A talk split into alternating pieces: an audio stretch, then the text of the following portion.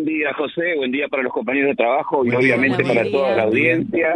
Una mañana muy fría. Estamos pegados a las letras corpóreas de los 100 años de la Sociedad de Reconquista, cerca del histórico Paro Borracho. Vamos a charlar con Hernán Buquerín, que es una de las personas convocantes, bueno, y sumando también a otras que ya van acercándose. Primero era un pequeño grupo y ahora ya se va ampliando. Hernán, ¿cómo estás? Buen día. Bienvenido para Vía Libre. ¿Qué tal? Buen día, gracias por, por acompañarnos en esta movida. Bueno, ¿a qué se debe la movida, Hernán?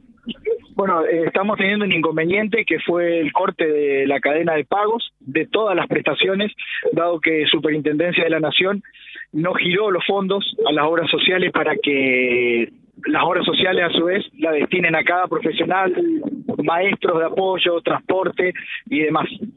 Hernán, aquí veo, bueno, algunos profesionales, gente que hace transporte, por ahí me estoy olvidando de alguno. Y hay algunos centros también, eh, y bueno, padres, los chicos eh, que nos están acompañando en esto.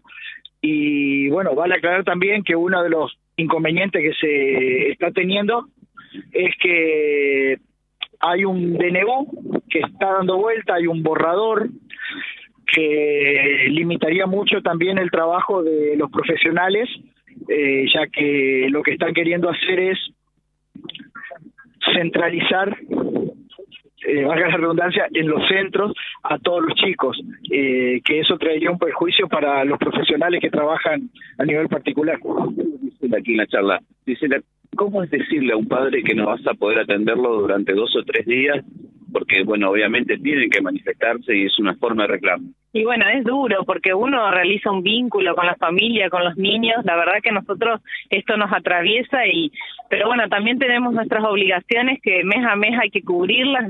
ninguno frena las los alquileres, este, las obras sociales que tenemos, nuestra vida personal, ¿no es cierto? Y bueno, y además, como dijo Hernán, lo que más nos preocupa es esto de que los padres ya no van a poder elegir, este DNU plantea que se desaparezcan las prestaciones de apoyo particulares, por lo cual los padres ya no van a tener opción de elegir sus profesionales, van a tener limitada la, la, la posibilidad de elegir dónde llevar a sus hijos, bueno, y perderse todo el conocimiento y el camino que se fue haciendo en todos estos años con sus hijos, ¿no? ¿Puedo consultarte como mamá? ¿Cómo se vive este momento? Y la verdad que bastante angustiante porque mm, nuestros, nuestros hijos necesitan. Eh, yo en el mío veo bastante avance, yo tengo mi nene con TEA, y la verdad que bastante angustiante se vive este momento. En este momento cuando le dijeron dos o tres días no lo vamos a poder atender, no vamos a poder estar con él.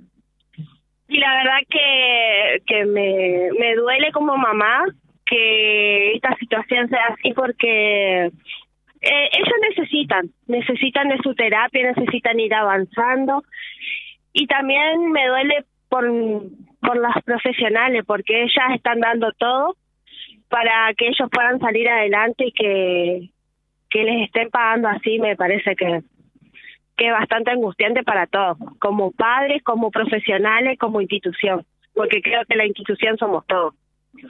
No, José, está con retorno Hernán Bucarín, lo puedes saludar. Eh, bueno, si me, nos quedó por allí también alguna alguna duda. Sí, me parecía a mí también aclarar cómo va a ser la jornada de hoy, Hernán.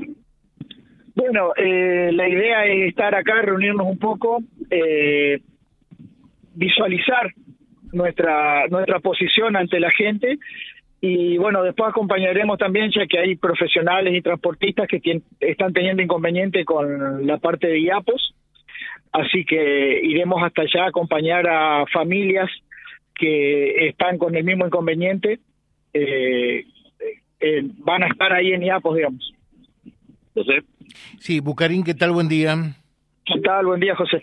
Eh, a ver, contale bien para que la gente entienda. Este decreto de necesidad de urgencia eh, cómo surge, de dónde surge eh, y, mm, todo lo que abarca, todo lo que influye y todo lo que afecta. Eh, bueno, viene de, la Nación, es un DNU que lo que lleva es cambiar el destino de los fondos, entonces eso hace que todos los que son profesionales independientes queden por fuera de lo que cubre superintendencia y pasarían a depender directamente de las obras sociales. Y eso es lo que no se quiere. No, porque vos imaginate que ya dejarías de, digamos, eh, de tener una cadena y que los padres puedan elegir qué profesionales eh, atiendan a sus hijos. Hernán, recién charlábamos con el director del IAPO. ¿Cómo andan con el IAPO ustedes? Mira, eh, yo directamente no tengo chicos de IAPOS, ah. pero eh, sé que no andan bien. Por ahí te puedo pasar con una de las profesionales que sí trabajan con ellos y te puede ser más clara en eso. A ver, a ver, Fabián, déjame hacer dos consejos. A ver, a ver, dale. Gisela ya te colocó el auricular. Si quiere ir con un anuncio, lo, lo aguantamos nosotros acá. No, no, ¿eh? dale, dale, dale, dale, dale. ¿Cómo trabajar con Yapo? ¿Estás trabajando con Yapo? Eh, sí, eh, la gran, el gran caudal de pacientes es de Yapo, porque hay muchos, muchas personas que trabajan desde el Estado acá.